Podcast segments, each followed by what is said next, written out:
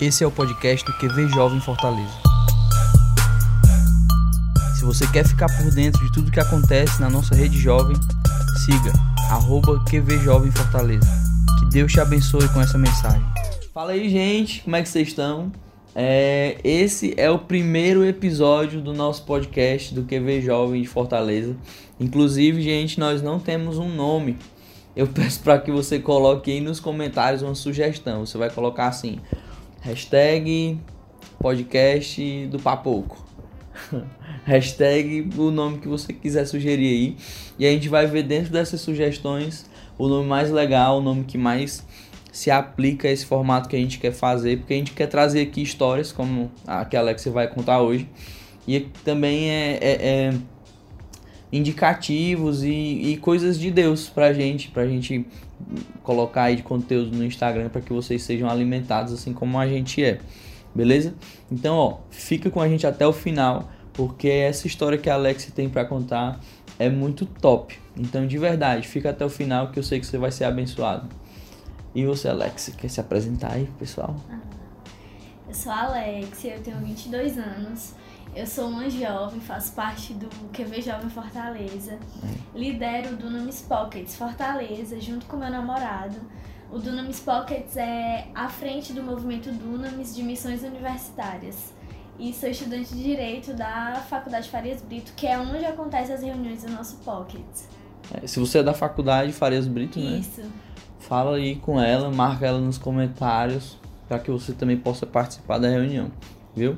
E aí, Alexia, como é que foi essa história? Eu sei que você falou pra gente aí esses últimos dias sobre uma história que aconteceu num Uber e tal. Me conta mais sobre essa história. Eu tava no estágio uhum. e eu recebi uma notícia que me deixou muito triste, muito abalada. E eu comecei a chorar lá desesperadamente, porque eu realmente fiquei muito mal com a notícia que eu tinha recebido. E no mesmo momento eu fui atrás das minhas amigas do estágio para elas me ajudarem a, a, passar por aquilo, né? Porque eu tava chorando assim. Se alguém entrasse na sala, eu não ia entender nada. Hum. Aí eu conversei com elas, eu expliquei o que, que tinha acontecido, qual a notícia que eu tinha recebido. Aí elas conversaram comigo, me acalmaram mais. Aí eu decidi que eu ia embora. E normalmente eu não vou pra casa de uhum. Uber, eu sempre vou pra casa de ônibus. É longe? E... É perto? Como é? É, é um, é um pouco longe. Uhum. É, é mais ou menos meia hora de, de Uber pra minha casa. E aí nesse dia, por conta desse episódio que eu tava chorando, que eu tava muito mal, eu decidi ir embora de Uber. Aí eu, eu solicitei pelo aplicativo o, o motorista. Aí ele já parou lá na frente, aí eu já fiquei estressada. Eu, ah, meu Deus, esse motorista ainda parou lá do outro lado. Eu já tava com raiva e piorou, né? Mas enfim, eu fui, entrei, sentei no banco de trás, com ódio da vida, assim, não queria conversar com ninguém. Aí o motorista começou a conversar, como sempre, né? Você entra no Uber, ele quer falar a sua vida toda. Aí ele começou a conversar e eu pensando, esse cara não vai se tocar que eu não tô afim de conversar. Esse cara não vai se tocar, meu Deus, cala a boca, né? Não queria papo nem nada. Uhum. Aí, no meio do caminho, assim, 15 minutos para chegar na minha casa, eu comecei a pensar assim, caramba, mas por causa dessa notícia eu vou mudar quem eu sou, eu vou tratar o cara totalmente mal, assim, não, eu não sou assim. Aí eu peguei e comecei a melhorar, aí e conversei com ele. Aí assim que eu falei assim. Mas, mas, assim, tu acha que essa tua mudança de pensamento com relação ao, ao tratamento com o cara. O, que foi que deu esse start assim? Poxa, eu não sou assim. O que, como foi isso? Eu acho Porque, que... tipo, a gente sabe que principalmente com os jovens, é muito é muito precisa e forte essa questão do temperamento, né? Tipo, o jovem quer ser o rebeldezão, quer ser o, o fora da lei, quer ser sei lá o que, quer ser o, o, super independente. E às vezes ele não, ele acaba não respondendo a, a um sentido maior, né? A, um, algo que habita dentro dele. Então, tipo, eu sou, eu sou sim as pessoas que me engulam, meu temperamento é esse mesmo, sou estressado. O que foi que te fez mudar essa percepção na hora? É, na hora, assim, apesar da minha raiva, veio o entendimento de quem eu sou. Uhum. Que eu não sou essa pessoa que, que leva raiva ou rancor para outras pessoas. Eu sou uma pessoa educada, Uhum. Porque eu, eu entendi que eu sou assim. Então eu sou uma pessoa educada, então eu fui lá e, e falei com ele, demonstrei que eu tava ali para conversar com ele, que ele não. Ele, uhum. Que a vida dele realmente importava, porque ele tava me falando tantas coisas da vida dele e eu tava, tipo, lá atrás, não querendo nem saber pra ele. Eu, eu acho que esse, essa minha atitude foi mais assim, cara, sua vida importa, vamos conversar. Uhum. Aí, nesse momento que eu dei o start, que eu falei com ele, aí ele, meu Deus, falou tudo da vida dele. Disse que ele tinha 23 anos e ele era gaúcho, que há dois anos atrás ele, é, ele era campeão estadual de Muay Thai na cidade dele. E ele ganhava muito bem, ganhava em dólar, ele falou que ele estava é, treinando para ser o campeão nacional. Uhum. Nessa época ele estava na Argentina, lutando já e tal. Uhum. E uma das voltas dele ao Brasil, ele foi andar de moto, como todo jovem assim, né? Que gosta de cair de moto. Tava de moto, aí sofreu um acidente e quebrou esse osso aqui da mão dele. Só esse aqui? Só esse osso. Meio, assim, né? que ele me falou foi. Ele. E quando ele me falou que quebrou esse osso, ele me mostrou. Tinha um buraco aqui nesse onde tá esse levantadinho é tipo um como buraco. se não era tipo como se não tivesse aqui é, né? é. Tipo, fraturou isso, e isso isso aí tipo era bem fundo sabe aí ele falou que por causa desse acidente ele não conseguia mais lutar porque ele sentia muita dor então ele ah, perdeu o contrato um, um, é, é. Então, ele perdeu o contrato dele uhum. e perdeu o dinheiro que ele recebia, os amigos se afastaram, resultado, ele acabou entrando em uma depressão. Uhum. E ele meio que estava perdido na cidade dele, sem amigos, sem uma vida financeira boa, e ele resolve, resolveu se mudar, né? Tentar outra coisa. Aí ele tava me falando que ele tava olhando uma página de viagens uhum. e apareceu lá o nome Fortaleza pra ele. Uhum. Aí ele, ah, legal, Fortaleza, eu vou. Aí ele veio, aí ele já tá aqui, parece que é um ano, uma coisa assim. Hoje ele tem 23 anos, nessa época ele tinha 21 anos. Uhum. O Uber resulta muita conversa, né? Como você tá vendo.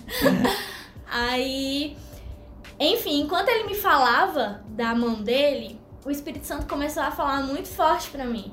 Falando pra eu orar pela mão dele. Mesmo tu estando estressado, eu, mesmo tu estando triste. Hum, Sim, muito. Aí eu até pensei assim, sério, Espírito Santo, agora não dá.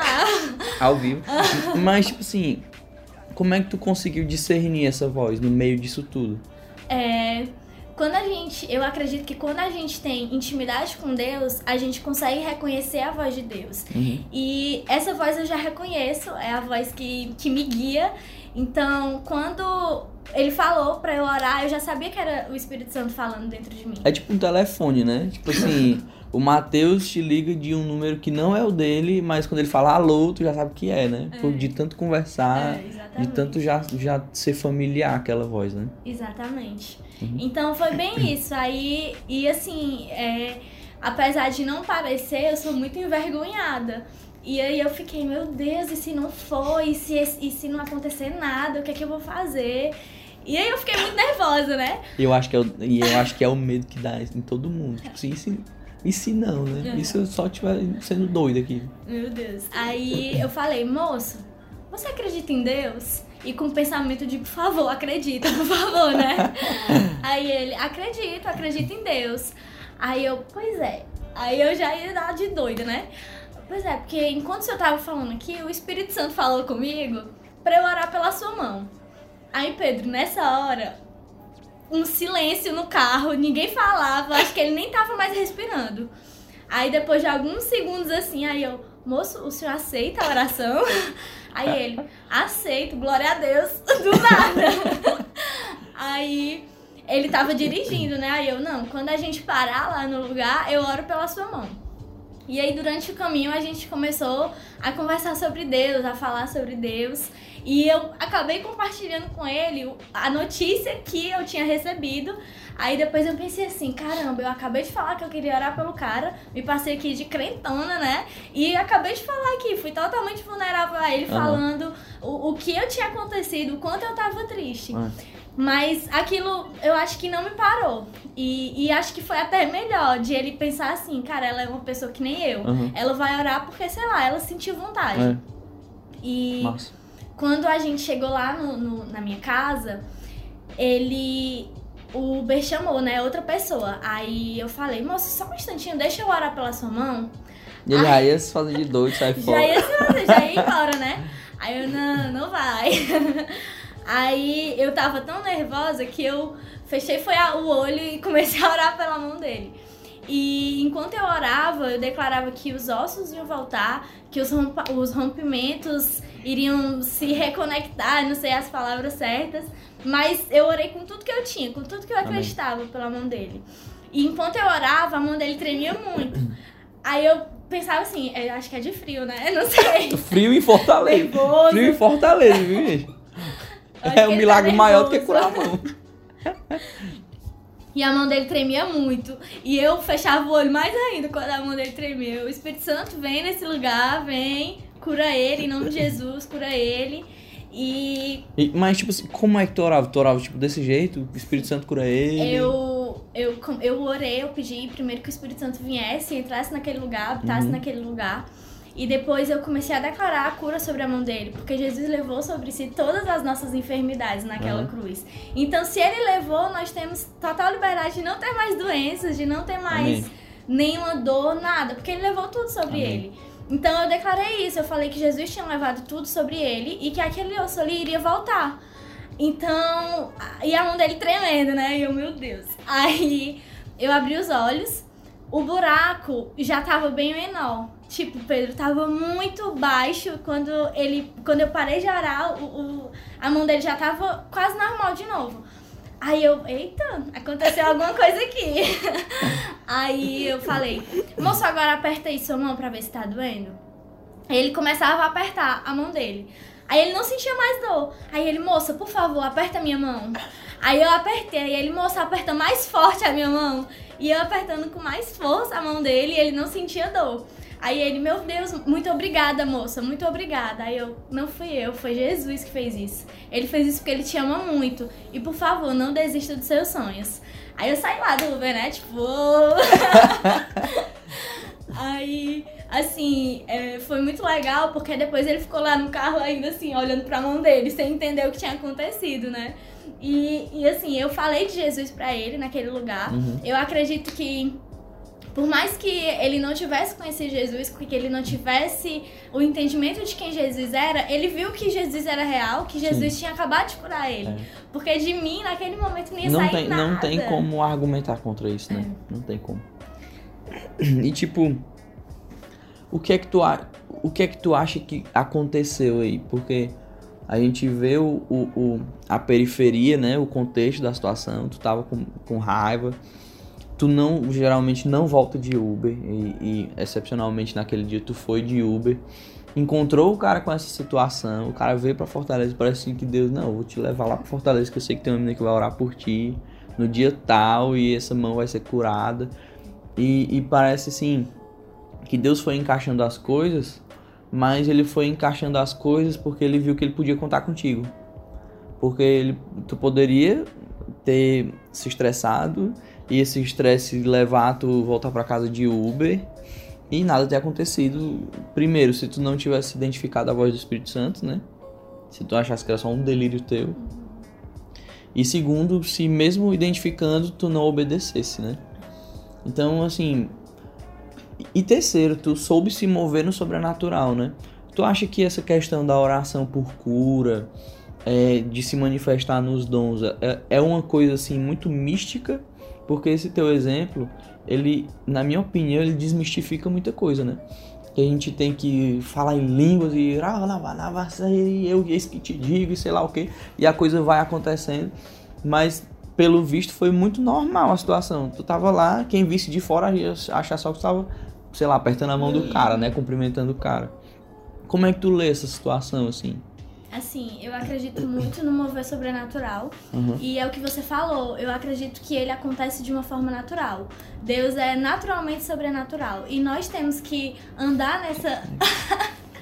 E nós temos que andar nesse entendimento. A gente não precisa fazer um show, um espetáculo para mostrar o poder de Deus ali uhum. naquele lugar. A gente precisa crer e, e dar o nosso sim para Ele. Uhum. Porque é como você falou, se eu não tivesse dado o meu sim, se eu não tivesse falado sim, eu vou orar por você, sim, Espírito Santo, eu vou orar, aquilo não teria acontecido e talvez aquele cara não tivesse entendido que aquilo ali foi Jesus, talvez ele não tivesse tido esse encontro com Jesus naquele, naquele carro, né? Uhum. No local de trabalho dele.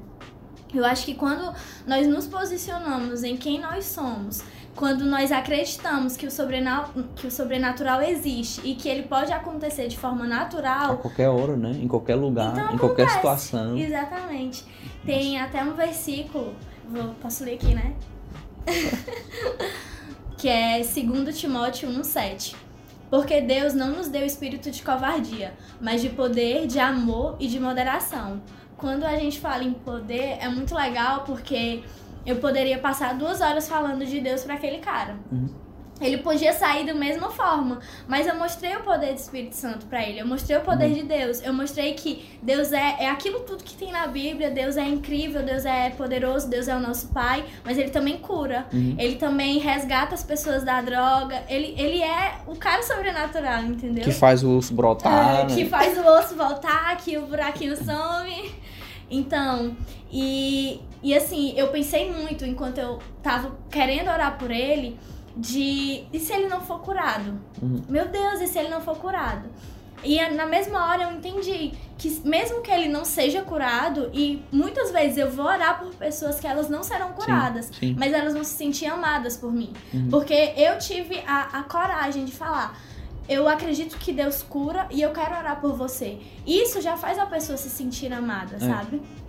E quando fala em 2 Timóteo também de moderação, eu entendi muito a questão de ousadia. Você tem a sua ousadia, mas é o Espírito Santo que trabalha. Se fossem as minhas palavras, em nome da Alexia, eu te curo, nada teria acontecido. Hum. Ele não teria um encontro com Jesus, ele não teria sido curado, mas é o Espírito Santo que trabalha, é ele que faz, entende? Amém. Amém. Amém. Quer falar mais alguma coisa? Não. Bem, gente, deu para vocês sentirem aí um pouco da história da Alexia. É, eu queria muito ouvir de vocês e ler aí nos comentários alguma coisa que também aconteceu com vocês, né? Alguma experiência que você também passou, assim como a dela, né? Que foi no dia a dia, uma coisa que não estava de forma nenhuma planejada, ela só queria chegar em casa e ficar em paz e sofrer o luto dela, chorar sozinha. Mas assim, no meio da nossa humanidade, Deus vem e faz, né? É na nossa fraqueza que Deus se faz forte. E eu acho que fica muito essa mensagem aqui pra gente. E é isso. É, foi muito bom conversar aqui contigo. Eu acho que o pessoal deu para sentir também, deu para te conhecer mais, né? Deu para saber que, que o sobrenatural para Deus é natural, então a gente tem acesso a essas coisas. E eu queria desafiar vocês também a andarem nesse lugar que a Alex encontrou, né? De, de ousadia, de entender que é filho, de entender que é filha, de entender que a gente tem acesso às coisas do Pai à medida que a gente se posiciona nele e, e toma para si a responsabilidade de filho, né? Porque ser filho não é só um privilégio de ter acesso a uma herança, é também uma responsabilidade para você dar continuidade a essa herança, a esse legado, né? Então, a gente se vê no próximo episódio e tamo junto com o podcast alguma coisa. Valeu.